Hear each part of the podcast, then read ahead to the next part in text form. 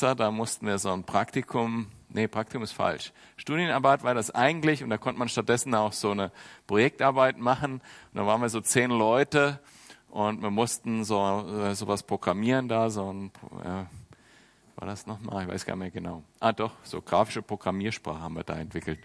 Und jedenfalls, ähm, es war so, das ging ein ganzes Jahr und äh, es war jetzt ein paar Wochen vor Abgabe und wir, es war nicht genug fertig und ich saß dann da und habe mir die Nächte um die Ohren gehauen im Programmierraum. Ja, da gab es diese riesen Computer da noch und so. Und äh, ich habe mir da eben einen zurecht ge gehackt bis in die Nacht halb vier. Ja, und äh, und dann habe ich, als ich dachte, jetzt bin ich fertig, beim Kopieren mir alles gelöscht. Und da äh, kann da kann man, wenn man, wenn einem sowas widerfährt, eben mit Salomo einstimmen und sagen, ist alles Nichtigkeit, ne? ist alles sinnlos und nutzlos. Ja. Und äh, dann bin ich, habe ich mich nach Hause gemacht, habe mich in mein Auto gesetzt und bin dann ähm, an einer Stelle, wo ich, wo man sonst einen zwei Kilometer Umweg fahren muss, wenn man äh, nicht links abbiegt, aber nicht links abbiegen darf, dort links abgebogen, mitten in der Nacht, halb vier, ja, und plötzlich geht hinter mir das Blaulicht an. und ähm, da war ich leicht depressiv an dem, an dem nächsten Morgen, so wie Salomo, ähm, also das Buch geschrieben hat. Also Salomo hat ja, wie ihr wisst, ja, überall nach Sinn gesucht. Und was, wie, was würdet ihr sagen, nach dem, was ihr bisher gehört habt, wie weit ist er da gekommen? Ja, vielleicht muss man die Kategorie auch auswählen, wie weitergekommen. Also nach menschlicher Sicht würdet ihr sagen, ist er da weit gekommen oder nicht weit? Also den Möglichkeiten, die er gehabt hat? Also ich würde sagen, er ist äh, eigentlich relativ weit gekommen. Ich meine, wenn man das aus menschlicher Sicht betrachtet, würde ich sagen, also weiter kann man als Mensch kaum kommen mit Überlegen und Ausprobieren und so weiter äh, im Leben. Ne, der hat Karriere gemacht, äh, hat sich alles Mögliche gönnen können, hatte Reichtum, hatte Frauen, hatte Macht, hatte Anerkennung, hatte Weisheit. Eigentlich alles, was man sich so vorstellen kann. Und das eine oder andere, sagt er so, manchmal klingt es ja so durch, konnte er sogar mal zwischendurch genießen. Und dennoch kommt er immer wieder zu dem Punkt und sagt, oh, unter dieser Sonne, also in diesem Leben, ist alles nur ein Haschen nach dem Wind. So wie eine Nacht lang programmieren und dann beim Kopieren löschen. Nutzlos. Dieses Leben, da kann man viel erreichen, aber im Endeffekt ist alles nutzlos. Und er war, also durchaus kann man sagen, wenn man das Buch, ich habe es mal jetzt am Stück gelesen äh, gestern Morgen und habe gedacht, ja, es ist schon auch einigermaßen depressiv. Jetzt muss ich sagen, mir liegt das Depressive auch ein bisschen. Ich habe, äh, also als ich noch nicht Christ war, da waren so die Autoren, die so, so diesen Tenor hatten, wie, wie er jetzt in dem Buch, waren so meine Lieblingsautoren. Ne? Ich habe zum Beispiel also alles, was es gibt, von Hermann Hesse gelesen. Also alle Bücher, Kurzgeschichten, Gedichte, alles. Und äh, ja, das hört sich so ähnlich an wie das hier. Alles ist sinnlos, alles ist vergebene Lebens Liebesmühe. Es bringt nichts. Und da muss man ja lachen, wenn man das hört, gell? oder? Ja, viele von euch lachen. Weil einfach nichts bringt das alles. Das ganze Leben bringt nichts. Und er hat ja recht. Und da lacht man drüber, weil man das eigentlich im, im Herzen so weiß, dass das alles, was man da so unternehmen kann, nichts bringt. Und weil man eigentlich durch das Lachen auch sozusagen die negativen Gefühle überwindet, die damit verbunden sind. Ne? Und ähm, er sagt jetzt, weiß nicht, habt ihr so in Erinnerung, was er schon so alles ausprobiert hat, ja, um, um dort Sinn zu finden? Fällt euch irgendwas jetzt so spontan ein aus den letzten paar Malen?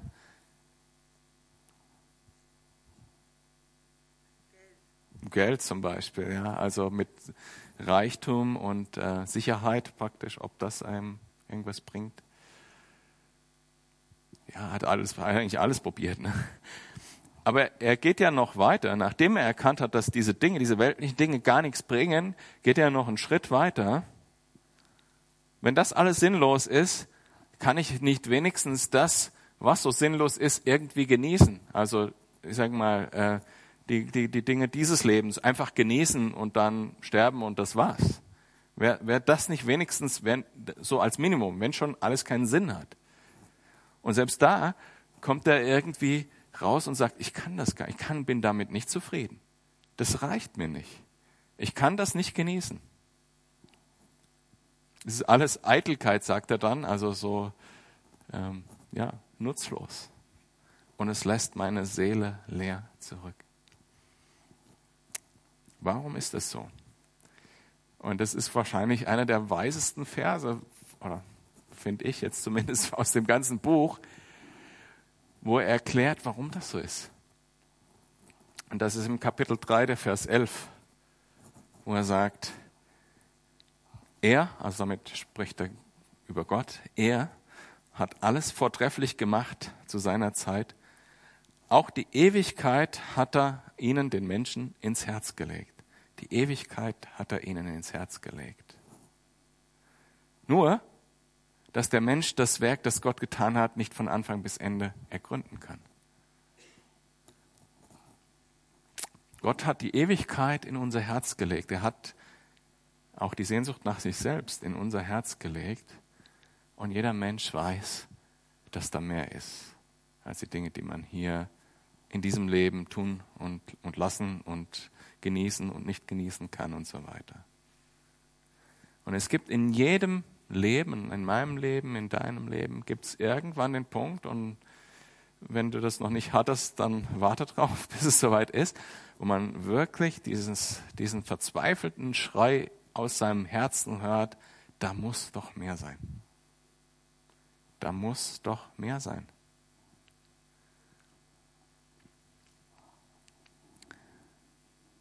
Und viele Menschen versuchen es dann noch extremer mit den Dingen, die sie schon probiert haben. Also Freuden dieses Lebens, Macht, Anerkennung, Reichtum, äh, Dinge schaffen, die in Ewigkeit irgendwie bestehen, wie Gebäude oder ähnliches. Sex, Drugs und Rock'n'Roll. Und bevor ich Christ war, hatte ich zum Beispiel das Ziel, Bücher zu schreiben, wo mein Name für ewig drin steht. Ja? Die stehen dann in irgendwelchen Bibliotheken, mein Name ist verewigt. Ja? Nachdem ich das dann gemacht habe, habe ich gedacht, bringt mir auch nichts. Alles nur Eitelkeit. Das steht irgendwo rum und eigentlich liest das jetzt auch heute keiner mehr. Ist jetzt auch schon ein paar Jahre her. Ne? Liest keiner mehr. Und äh, ja, mein Schwiegervater hat es noch eine Weile in seinem Regal stehen, weil er stolz drauf war. Und dann ist es wahrscheinlich auch irgendwann in den Mülleimer geflogen. Ist alles Eitelkeit. Manche machen es vielleicht noch ein bisschen besser und versuchen sich sozusagen mit mit guten Werken und mit moralischen Dingen und so weiter und altruistischen Dingen, sich um andere Menschen kümmern und so weiter. Dagegen kann man auch nichts einwenden, oder? Ist ja, ist ja schön, wenn das so ist. Aber diesen Schrei, der aus dem Herzen kommt, da muss doch mehr sein. Der wird dadurch nicht beantwortet. Der wird damit nur ähm, etwas leiser. Der bleibt, wie der Prediger sagt, Salomo, unter dieser Sonne, auf dieser Welt, bleibt dieser Schrei unbeantwortet. Ist Gott ein Sadist, weil er das so macht? Er legt uns die Ewigkeit ins Herz und beantwortet diesen Schrei nicht?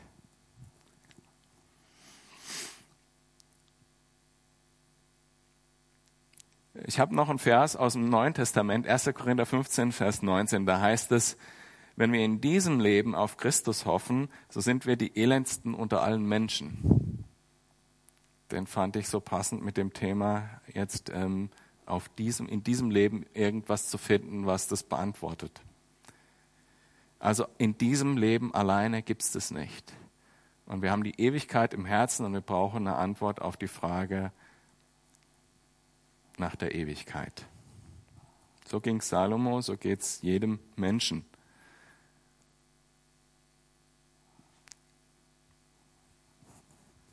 Und heute, in den Versen, um die es heute geht, im Kapitel 5, in dem Prediger Salomo, dort hat er, und das ist für uns vielleicht auch besonders relevant, hat er gesucht nach eine Antwort in der Religiosität. Und ich sage jetzt mal bewusst, nicht Glauben, sondern Religiosität. Weil den Kontrast zeigt er hier auch auf. Und er kommt auch dabei, bei der Religion oder bei der Religiosität, zu dem Ergebnis, das bringt alles gar nichts. Es sei denn, und da kommen wir gleich dazu. Aber lasst uns erstmal, wenn Salomo jetzt hier stände, also der, der Prediger Salomo, wenn der jetzt hier stände und man würde ihn jetzt fragen, erzähl mal dein Zeugnis. Ja, erzähl mal, äh, wie du so gelebt hast, was deine, deine Geschichte und so ist. Dann würde das ja mit dem klassischen Satz anfangen, ich bin in einem christlichen Elternhaus aufgewachsen. In einem gläubigen Elternhaus aufgewachsen. Ist er ja wirklich. Sein Vater David war einer der großen Glaubenshelden. Einer, der viel erreicht hat, der viele Reichtümer und so weiter auch hatte, ein Reich zusammen, die, die zwei Reiche Israels zusammengeführt äh, und zum großen Reich gemacht. Und ähm, sorry, das war jetzt ein bisschen durcheinander. Vergesst. Jedenfalls äh, einer der, der Glaubenshelden in, in dem Alten Testament, oder? Einer derjenigen, die wirklich da weitergekommen sind. Und David wurde ein Wunsch nicht erfüllt. Also das würde er jetzt so erzählen, der Salomo. Ne? Mein Vater, total äh, hingegebener Christ und so weiter, hat äh, irgendwie fast alles richtig gemacht und wenn er mal was falsch gemacht hat, hat er Buße getan und war auf dem richtigen Weg unterwegs. Na, es gab ein paar Schwierigkeiten. Aber eine Sache hat er nie auf die Reihe gekriegt, obwohl er es immer wollte. Der wollte nämlich einen Tempel bauen. Und das sollte er nicht, weil Gott eben ihm gesagt hat, ja, du bist ein Mann des Krieges, du hast Blut an den Händen. Ich möchte nicht, dass du meinen Tempel baust, sondern dein Sohn soll ihn bauen. Naja, und weil ich halt ein guter Sohn bin, habe ich mich auch dran gemacht und habe den dann gebaut. Aber die Frage ist wirklich, hatte Salomo jetzt das Herz, einen Ort zu bauen, wo, Gott, wo man Gott begegnen kann? War ihm das wirklich wichtig oder hatte er das nicht?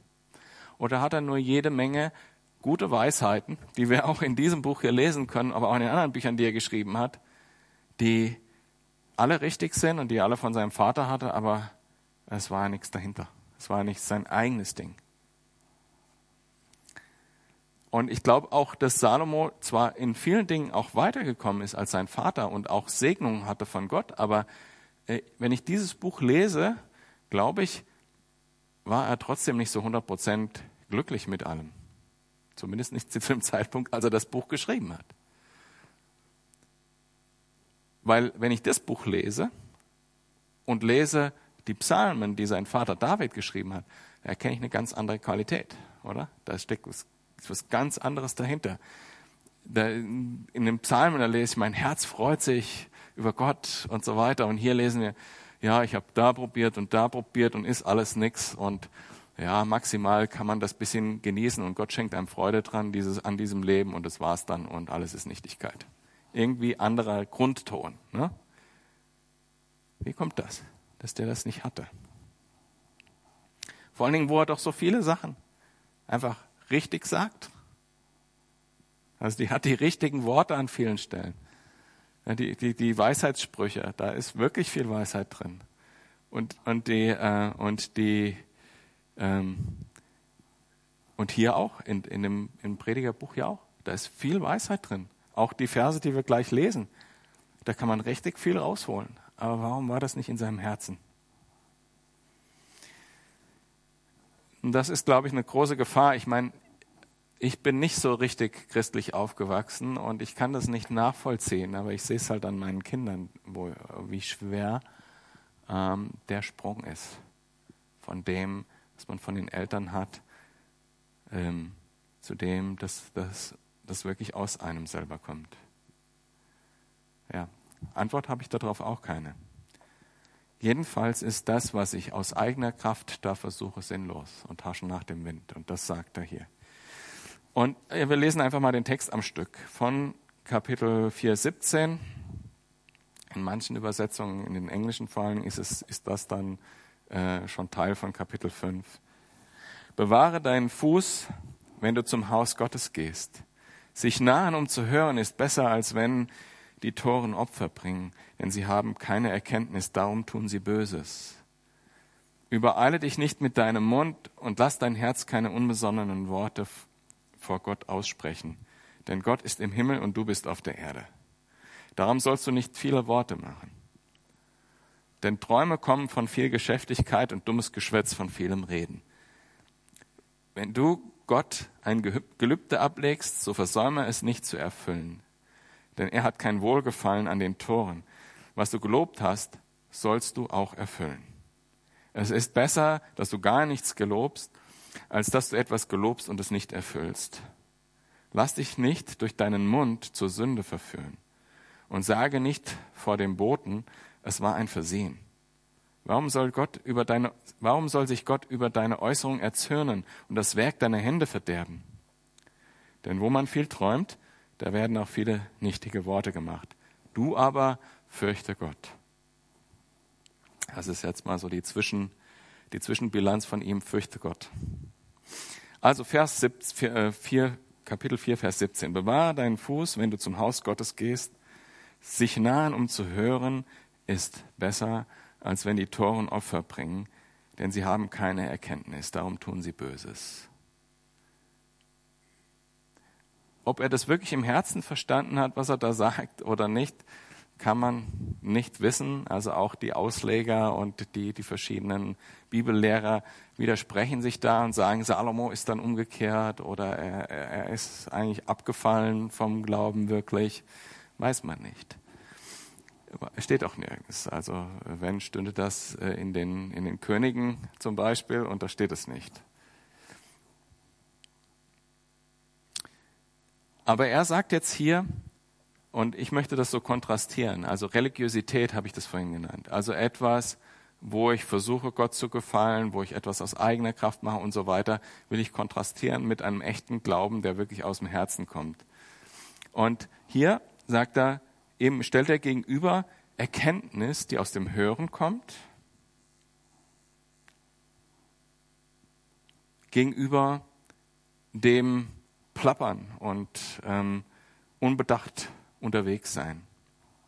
Achte auf deinen Fuß, fängt der Vers an. Also schau, was lenkt dich, in welche Richtung gehst du, wie, was tust du? Willst du in die Gemeinde gehen oder zum Tempel gehen analog und Opfer darbringen, damit du dich ein bisschen besser fühlst? Weil du jetzt was getan hast? Gehst du deshalb dahin? Oder gehst du dahin, weil du eine Beziehung zu Gott hast oder haben willst, weil du hören willst, weil du Erkenntnis von ihm bekommen willst. Und das ist der Unterschied. Einer der Unterschiede, die er hier nennt. Nämlich, will ich mich nur besser fühlen, temporär, weil ich was gebracht habe? Oder geht es mir darum, meinen Gott zu treffen, wenn ich dahin gehe, von ihm zu hören, unser Gott redet, und Erkenntnis von ihm zu bekommen? Ist es eine Beziehungsgeschichte? Ist das wirklich was, wo ich zu Gott gehe? Das eine ist nutzlos und haschen nach dem Wind. Und das andere, im anderen liegt ewiges Leben, Kontakt zur Ewigkeit. Die Toren, die Gott nicht kennen, die labern viel und, und, ähm, und versuchen, Dinge aus der eigenen Kraft zu machen. Und die, die Gott kennen, die gehen dahin, um zu hören.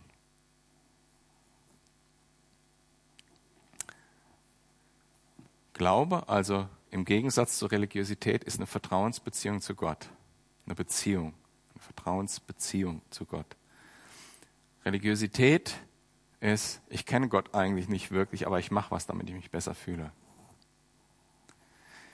In Vers 1 und Kapitel 5, übereile dich nicht mit deinem Mund und lass dein Herz keine unbesonnenen Worte vor Gott aussprechen, denn Gott ist im Himmel und du bist auf der Erde, darum sollst du nicht viele Worte machen. Also hier geht's vor Gott sprechen. Ne? Nicht, mach nicht so viele Worte vor Gott. Und äh, also wann redet man vor Gott? Im Gebet, im Lobpreis. Ich jetzt, wenn ich predige hier. Wo noch?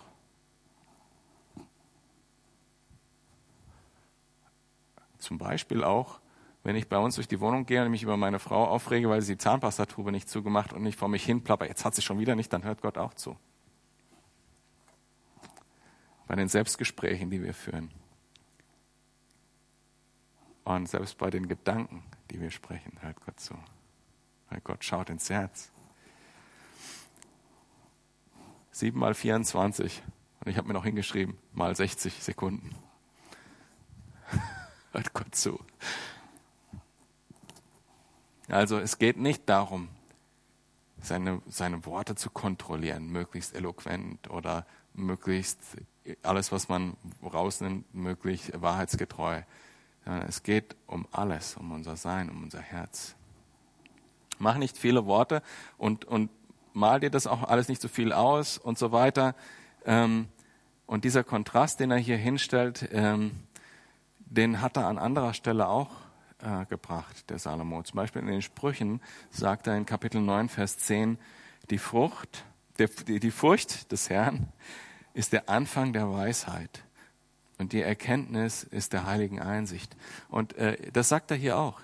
Ja, er sagt nicht, zwar nicht den Begriff Furcht des Herrn, aber er sagt, mach nicht viele Worte, weil Gott ist im Himmel und du bist auf der Erde. Und äh, in Jakobus 4, ab Vers 4 heißt es, ich ähm, die ersten paar Worte übergehe ich mal und sage, ihr Sünder, wisst ihr nicht, dass die Freundschaft mit der Welt Feindschaft gegen Gott ist? Wer also Freund der Welt ist, will, äh, der Freund der Welt sein will, der macht sich zum Feind Gottes. Oder meint ihr, die Schrift redet umsonst? Ein eifersüchtiges Verlangen hat der Geist, der in uns wohnt. Umso reicher aber ist die Gnade, die er gibt. Darum spricht er, Gott widersteht den Hochmütigen, den Demütigen aber schenkt er Gnade. Und das ist auch ein Zitat von Salomo aus den Sprüchen.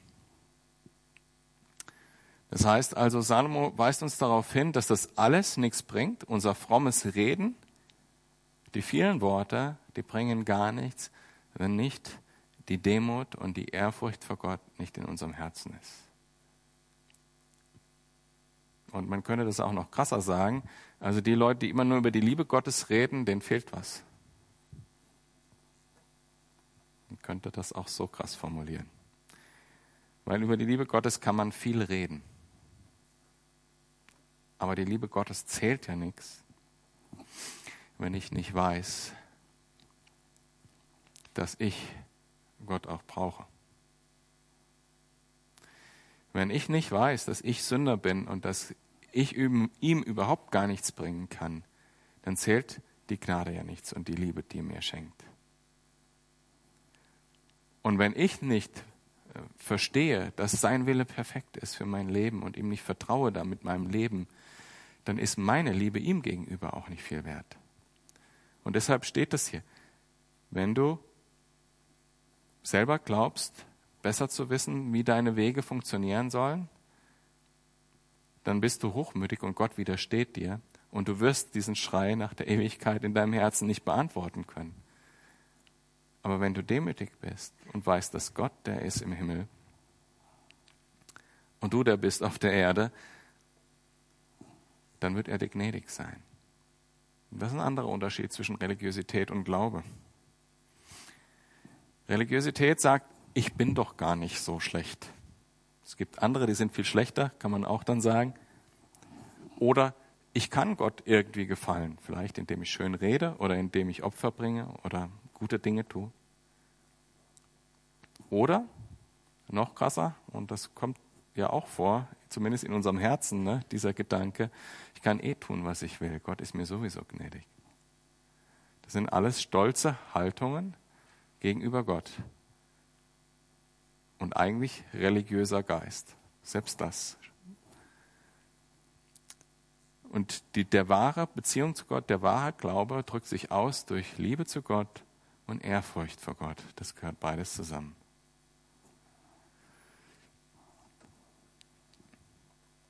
Und dann zu wissen, dass er eben der Vater, Schöpfer, Gott ist und der Liebende und dass er immer bei mir ist und alles hört, was ich sage und mich trotzdem liebt. In dem Zusammenhang wird er draus was Tolles, was, wo mich die Ewigkeit berührt. Vers 2. Denn Träume kommen von viel Geschäftigkeit und dummes Geschwätz vom vielen Reden. Hm, dem habe ich mich echt schwer getan. Aber Träume kommt später nochmal in Vers 6. Träume stehen in der Bibel für direktes Reden oder Einflussnahme Gottes. Ja, also wenn zum Beispiel in, in ähm, wo stehen das? Jeremia. Äh, Gott sagt, ich werde euch Träume schenken, ich werde euch ein fleischendes Herz geben, ich werde euch äh, Träume schenken. Dann heißt das, äh, euren Alten will ich Träume schenken, heißt da. Dann heißt das, ich will zu euch reden. Ich will euch Weisheit und Erkenntnis direkt von mir geben. Und Träume steht in diesem Zusammenhang diese Erfahrungen, die man auch im Glauben machen kann. Also will ich das mal so ähm, übertragen sagen, also die äh, in manchen Kreisen nennt man das dann Manifestationen oder also Dinge, die man erleben kann mit Gott oder auch mit anderen geistlichen Mächten oder auch sich einbilden kann. Aber die es eben auch von Gott gibt. Das ist hier gemeint. Und äh, eben, warum sage ich, die man sich auch einbilden kann? Äh, nämlich gerade im Zusammenhang mit diesem Vers. Da, da heißt es ja, denn Träume kommen von viel Geschäftigkeit und dummes Geschwätz von vielem Reden. Das heißt, viel fromme Aktivität kann dazu führen, dass ich mich gut fühle und den Eindruck habe, Gott spricht auch zu mir direkt und dass ich auch den Eindruck habe, dass die Dinge, die ich erlebe, die ich tatsächlich mit Gott erlebe, aber es ist alles Getue, also Geschäftigkeit. Das muss man sich gut anhören, was da steht. Das ist auch ein großer Unterschied zwischen Religiosität und echtem Glauben. Getue, was alles so aussieht und sich fast sogar so anfühlt, als wäre es echt, aber es ist nicht Gott selber. Ich glaube, in christlichen Gemeinden gibt es das viel häufiger, als uns das lieb ist. Als es mir lieb ist, zumindest. Ja. Und es gibt in meinem Leben leider häufiger, als mir das lieb ist. Routine überkommt uns so leicht. Das ist nur noch Getue, es ist nur noch der Betrieb. Der Betrieb ist, an dem wir sind. Und genauso ist es auch mit unserem Reden. Fromm reden ist manchmal ganz schön einfach. Aber das im eigenen Leben anwenden, ist manchmal ganz schön schwer. Und da wird es dann zur Dummheit, oder? Wenn, wenn, wenn man drüber redet, aber es selber nicht im, in seinem Leben anwenden kann.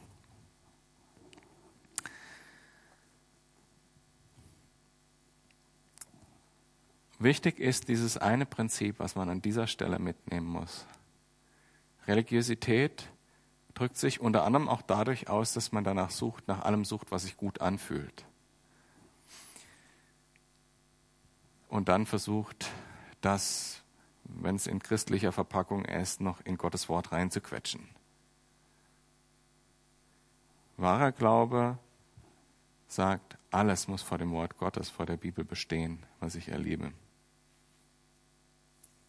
hat auch wieder was mit Ehrfurcht vor Gott zu tun. Und in anderen Religionen ist das ja noch viel krasser. Ne?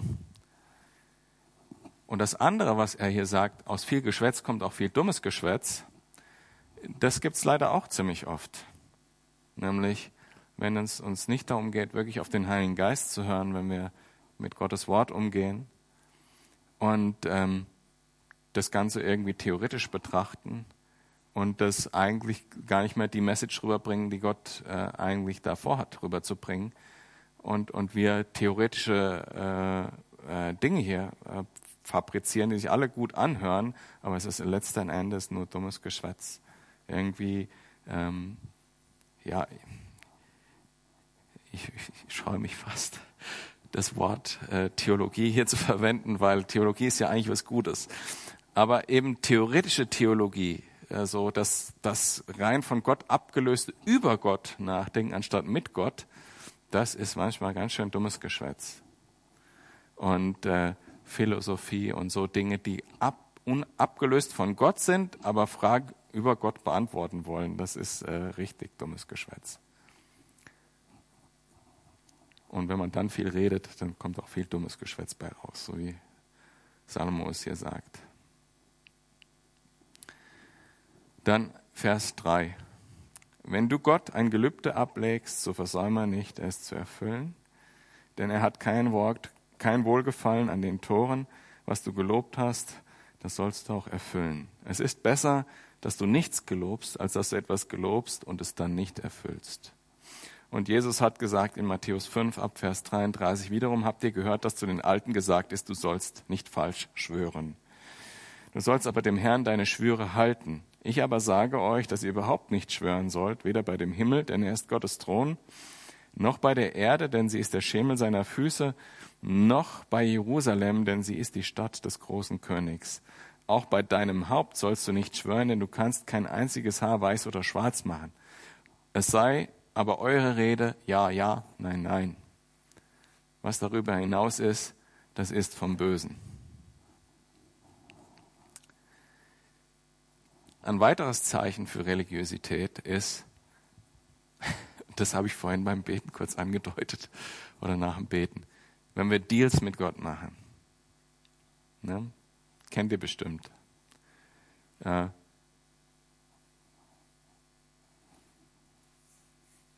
wenn ich das und das, wenn, wenn du das und das machst, dann mache ich für dich das und das, so zu Gott zu sagen. Ne? Und jeder kennt ja auch diese Situation, irgendwie, wenn es eng wird, ähm, wo man sagt, wie komme ich da jetzt raus? Ne? Und dann kommt der, der, der letzte Verzweiflungsschrei zu Gott, Gott, wenn du mich da rausholst, dann. Ne? Das ist ein Weg, wie man diese Deals mit Gott macht. Und dann gibt man Gott ja ein Versprechen, wenn du mich da rausholst, dann. Und dann kommt irgendwas Punkt, Punkt, ja. Meistens etwas total Irrationales, was man nie einlösen kann. Also bei mir. Bei euch ist das bestimmt anders. Ja. Oder Gott, wenn du mir die Sünde noch einmal vergibst, dann mache ich es nie wieder. Ja. Und wenn man äh, in anderen Ländern unterwegs ist, so ich äh, war ab und zu mal in Indien oder, oder in Ländern auch, wo, wo Naturreligionen noch sehr stark vorkommen, dann findet man das überall an den Straßenrändern, dass Leute irgendwo Dinge opfern, einfach um ihre Götter zu bestechen. Ja, zu sagen, ja, ich habe dir das gegeben, du musst mir das, das jetzt geben. Oder zu überreden oder milde zu stimmen. Oder die Götter in Zugzwang zu bringen, sozusagen. Ne? Aber wir sollten aufpassen, dass wir mit unserem lebendigen Gott, der Himmel und Erde geschaffen hat, der uns richten wird, nicht genauso umgehen. Das wäre bitter. Auch ein Unterschied zwischen Religiosität und Glaube.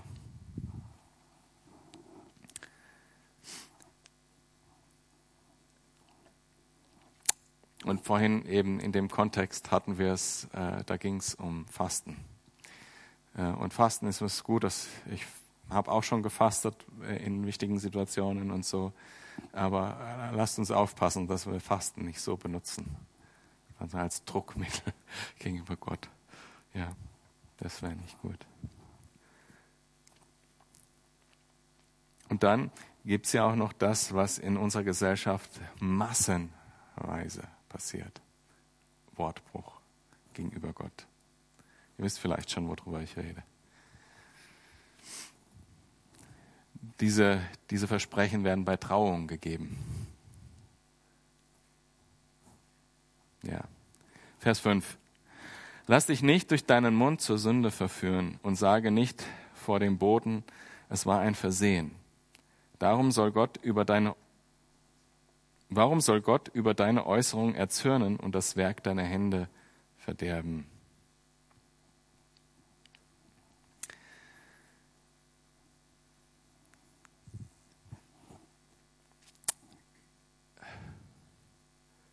Also mir geht das manchmal so, äh, dass ich, ähm, dass ich nicht genug nachdenke, wenn ich was sage. Und natürlich sind wir als Menschen ja auch nicht immer total reflektiert und können in jeder Situation Herr über alles sein, was wir denken, fühlen und sagen und so weiter. Also da sind wir ja weit von weg als Menschen. Und äh, Gott äh, ist auch gnädig, wenn, wenn wir wenn wir ähm, ihm auch Dinge bekennen und so weiter. Aber eben der, der Mund ist ganz schon ein gefährliches Werkzeug. Und äh, das kennen wir auch aus dem Jakobusbrief, wo es heißt, die Zunge ist so ein kleines Organ und es ist so viel schwerer zu lenken als das Ruder, äh, im Vergleich mit dem Ruder von einem Schiff. So viel, hat so viel Einfluss und so viel Macht auf das, was passiert, die, die Worte, die wir sagen. Und, ähm, und wir haben so wenig im Griff. Und dann sagen wir nachher, wie hier, es war ein Versehen. Ich habe es nicht so gemeint. Das hat jeder schon mal gesagt, ich habe es nicht so gemeint. Und dann müssen wir uns auch einfach überlegen, diese Worte sind genau wie die, von denen ich vorher sprach, die sind vor Gott gesprochen. Und ähm, ich habe es nicht so gemeint, es sollte uns nicht so oft, sollte uns nicht so oft passieren, dass wir das sagen. Weil entweder wir haben es so gemeint und äh, wollen es dann dem Konflikt aus dem Weg gehen, wenn wir das sagen, oder wir haben es tatsächlich nicht so gemeint und haben unbedacht gesprochen. Das ist beides nicht so gut. Und ganz besonders ähm, fällt mir das dann auf, auch wenn ich undankbar bin. Also äh, und stolz, also undankbar und stolz, das fällt dann zusammen. Also zum Beispiel, wenn ich persönlich irgendwas gut gemacht habe oder, äh, sagen wir mal, im Job irgendwas erreicht habe, wie erzähle ich darüber? Wie denke ich darüber wirklich? Denke ich darüber so, wie es tatsächlich ist, dass Gott mir Gnade geschenkt hat, dass ich das machen konnte, ich überhaupt die Gelegenheit hatte, dass ich überhaupt die Ausbildung bekommen habe, die ich bekommen habe und so weiter, bin ich dafür dankbar und erkenne Gott an, hey, alles, was ich bin, bin ich nur aus Gnade. Oder wenn das Gute passiert, ich dann so mit geschwellter Brust und erzähle davon, was ich für ein toller Typ bin. Mich das wirklich herausfordern, dass, wie es hier steht, dass Gott das Werk meiner Hände verdirbt und mir zeigt, dass ich das gar nicht bin und mich demütigen muss, damit ich wieder auf, der rechten, auf dem rechten Weg komme, ihn zu fürchten und ihn, ihm die Ehre zu geben und dankbar zu sein. Muss es soweit erst kommen, dass Gott mein Werk, das Werk meiner Hände verderben muss? Und Gott macht das nicht gerne, das lesen wir hier auch raus. Warum soll das so sein? Dass Gott, so, dass Gott sich darüber ärgern muss, dass, dass, äh, dass ich das nicht als Gelegenheit wahrnehme, in, in der Beziehung mit ihm vorwärts zu gehen, ihm dankbar zu sein. Warum soll Gott sich darüber ärgern und mich erziehen müssen und das Werk meiner Hände verderben? Daran zeigt sich auch, wie meine Beziehung zu Gott tatsächlich steht. Ist es religiös oder ist es aus dem Herzen? Weil wenn ich merke, dass alles, was ich tue, wo es mir gelingt, wenn ich da, wenn ich, wenn dann mein erster Gedanke in meinem Herzen ist, oh Gott, ich bin dir so dankbar dafür, dann weiß ich, ich bin eigentlich mit Gott unterwegs. Dann bin ich mit Gott unterwegs. Und wenn ich das nicht habe, dann äh, muss ich an meiner Beziehung zu Gott arbeiten. Dann, dann fehlt mir noch was. Und dann fehlt uns ja allen noch was. Und Vers 6, der passt zum Vers 2, ähm, da kommt es nochmal vom Träumen. Denn wo man viel träumt, da werden auch viele nichtige Worte gemacht, du aber fürchte Gott. Also irgendwie hat mich das ziemlich ins Nachdenken gebracht und habe da jetzt auch keine ausformulierten Gedanken dazu. Aber wir treffen uns in der Gemeinde und reden viel und reden auch und, und strecken uns auch eine Erfahrung mit Gott aus. Und äh, ich habe den Eindruck, das ist genau das, was hier kritisiert wird. Und dieser Satz wird abgeschlossen mit Du aber fürchte Gott. Und wenn ich das aber ganz nur so da stehen lasse, dann würde ich fast sagen, dreht sich das, die, die Wahrnehmung dieses Verses bei mir wieder ins Gegenteil um, dass ich denke, Salomo, warst du da jetzt nicht eigentlich doch wieder religiös und gesetzlich, anstatt wirklich offen für das, was Gott vorhat? Ich stelle es mal so in den Raum. Ich denke aber, was wir aus diesen, aus diesen Versen lernen können, ist, wenn ich zum Haus Gottes gehe, gehe ich, weil ich mich Gott hin, auf Gott ausrichten will, wenn ich zu ihm hin will, weil ich wie ähm, weil ich, weil ich zu Füßen Jesu sitzen will, auf seine Worte hören will. weil ich hören will, weil ich erkennen will, weil ich die Antworten auf die Fragen nach der Ewigkeit haben will in meinem Leben und wirklich bereit bin, alles, was Gott dazu zu sagen hat, auch anzunehmen, in aller Demut und dann frei bin vor Gott und begnadigt und so weiter. Ihr kennt das alles. Oder geht es mir darum, Opfer zu bringen, um mich besser zu fühlen, um Gott zu bestechen, sage ich mal? Geht es mir darum, vor anderen Menschen gut auszusehen? Geht es mir darum, nach meinen Regeln mein Leben zu führen? Also das Gegenteil. Und deshalb würde ich sagen, für mich wird dieser Abschnitt am besten zusammengefasst, wenn ich sagen kann, wahrer Glaube ist Gott zu lieben und zu fürchten. Und zu wissen, dass Gott mich liebt und mir gnädig ist. Und alles andere, wo ich nicht auf Gott vertraue, sondern auf mich selbst, ist Religiosität. Und diese Religiosität bringt wirklich nichts. So wie Salomo sagt, das bringt überhaupt gar nichts. Und ich habe mich viel mit Menschen anderer Kulturen und Religionen unterhalten. Und man findet dann auch Gemeinsamkeiten. So ist das nicht. Genauso äh, ähm, ja, die denken in vielen Dingen ähnlich wie wir, man findet Gemeinsamkeiten, aber dennoch ist da nicht das wahre Leben. Die Antwort auf die Frage nach der Ewigkeit, die findet man nirgendwo sonst, nur bei Jesus. Und darum geht es alleine um die Beziehung zu Jesus, die die Antwort auf diesen Schrei des Herzens ist. Weil Jesus, und das sagt äh, die Bibel, Jesus in dem, äh, in dem Abschnitt, den ich vorher vorgelesen habe, wo es darum ging, ähm, na, wie war das nochmal?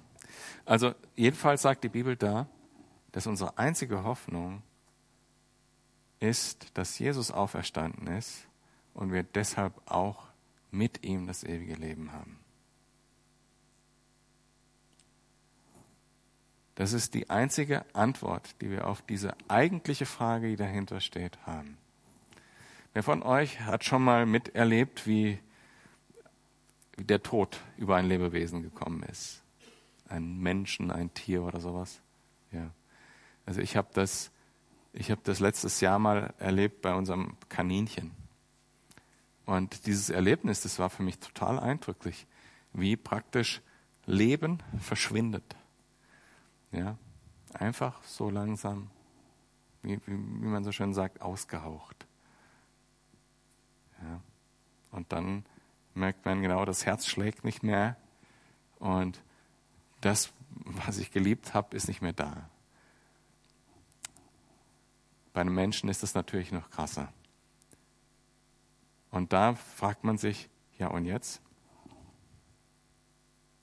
Und genau die Frage die wird nirgends beantwortet, bei allem dem, was ich suchen kann, und wird uns so lange an uns nagen, bis wir den wahren Glauben in die Beziehung zu Gott, zu Jesus eingegangen sind. Und alles andere, was wir tun, sind alles Smokescreens, also wie sagt man, äh, Ablenkungsmanöver. Alles andere, was wir im Leben so machen, sind Ablenkungsmanöver. Und dann muss man sich doch fragen, verbringe ich mein Leben, meine Aktivität, die Zeit, die ich habe, mit Ablenkungsmanövern, mir Geld anzuhäufen oder Anerkennung oder sonst irgendwas? Oder verbringe ich mein Leben damit, wie Jesus sagt, um mir Schätze im Himmel zu sammeln, die in ewig da sind, wo weder Rost noch Motten dran gehen? Auch eine gute Frage. Ne? Vater, ich danke dir, dass du uns äh, Worte der Warnung gibst. Herr, bitte dich, dass du uns hilfst, dass wir ähm, nicht in einen religiösen Geist kommen, in Gesetzlichkeit oder ähm, wo wir glauben, wir hätten mehr im Griff, sondern dass wir lernen, in Abhängigkeit von dir zu leben Herr, und dass wir lernen, dir zu vertrauen und dass das echt ist, dass es eine echte Beziehung zu dir ist und nicht was, was wir uns selber vormachen. Bitte dich, dass du da, da Leben reinschenkst bei jedem, der hier sitzt, der, der da ähm, diese Echtheit nicht hat, sondern ähm, sich selber vielleicht was vormacht. Bitte ich, dass du reinkommst mit deinem Geist und wahres Leben schenkst. Bitte dich, dass du uns, die wir das schon geschmeckt haben, die Ewigkeit, dass du uns immer wieder dorthin führst, jeden Tag neu, dass wir unser Leben ausrichten auf das, was wirklich Anbetung ist, nämlich dass wir jeden einzelnen Schritt und jedes einzelne Wort vor dich legen und mit dir gemeinsam gehen. In Jesu Namen. Amen.